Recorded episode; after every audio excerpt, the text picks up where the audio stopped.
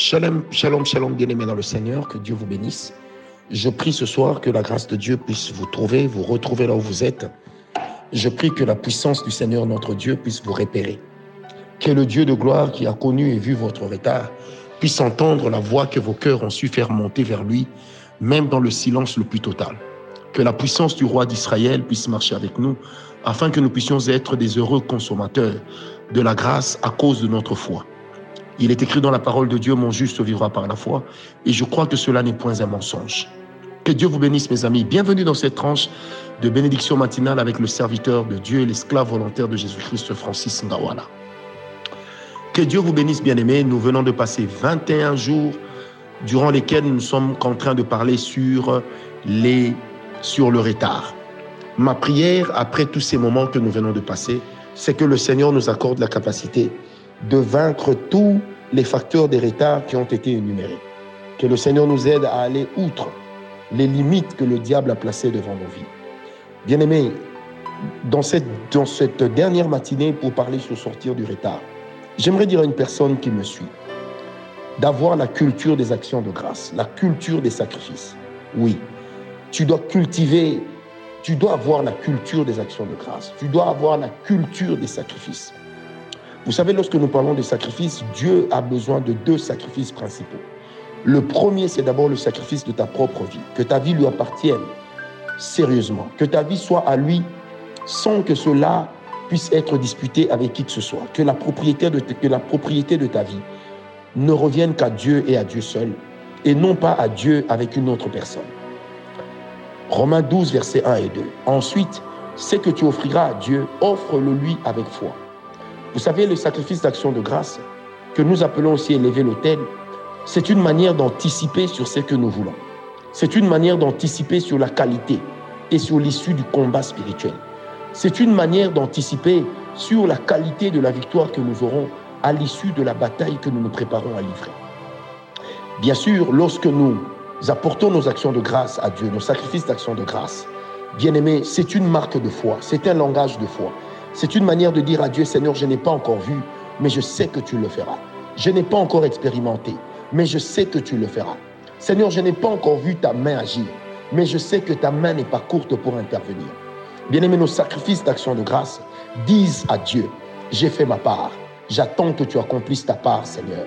Nos sacrifices d'action de grâce ont cette capacité de mettre en mouvement les anges de Dieu.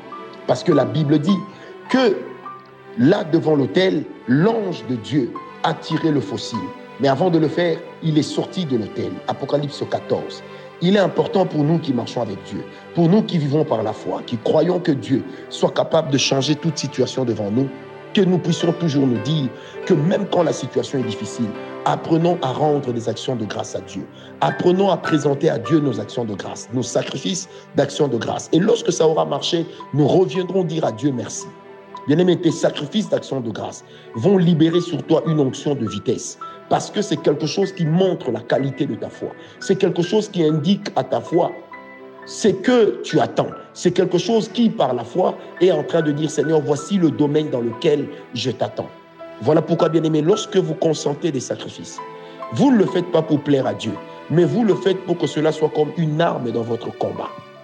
N'oubliez pas que lorsque l'Antichrist se lèvera dans l'Église, l'une des choses qu'il va faire, qu'il va vite accomplir, c'est de faire taire nos holocaustes, nos sacrifices.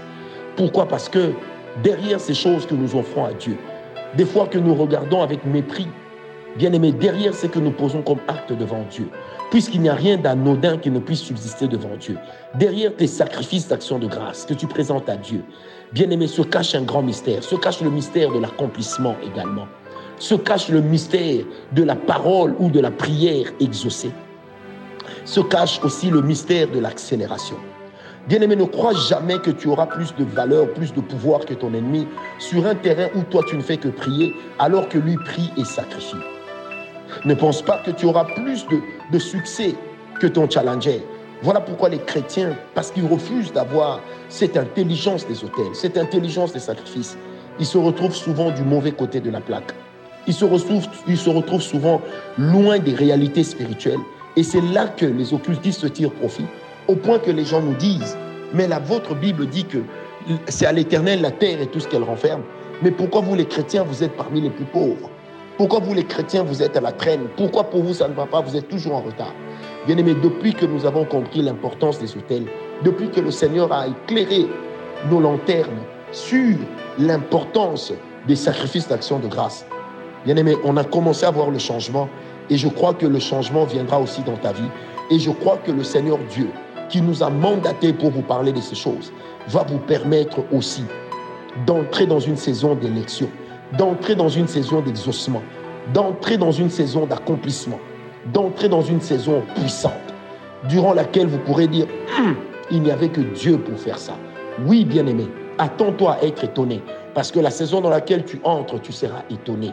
Bien-aimé, la saison dans laquelle tu entres, c'est la saison dans laquelle toi-même tu seras le premier à être étonné avant que les autres autour de toi ne le soient.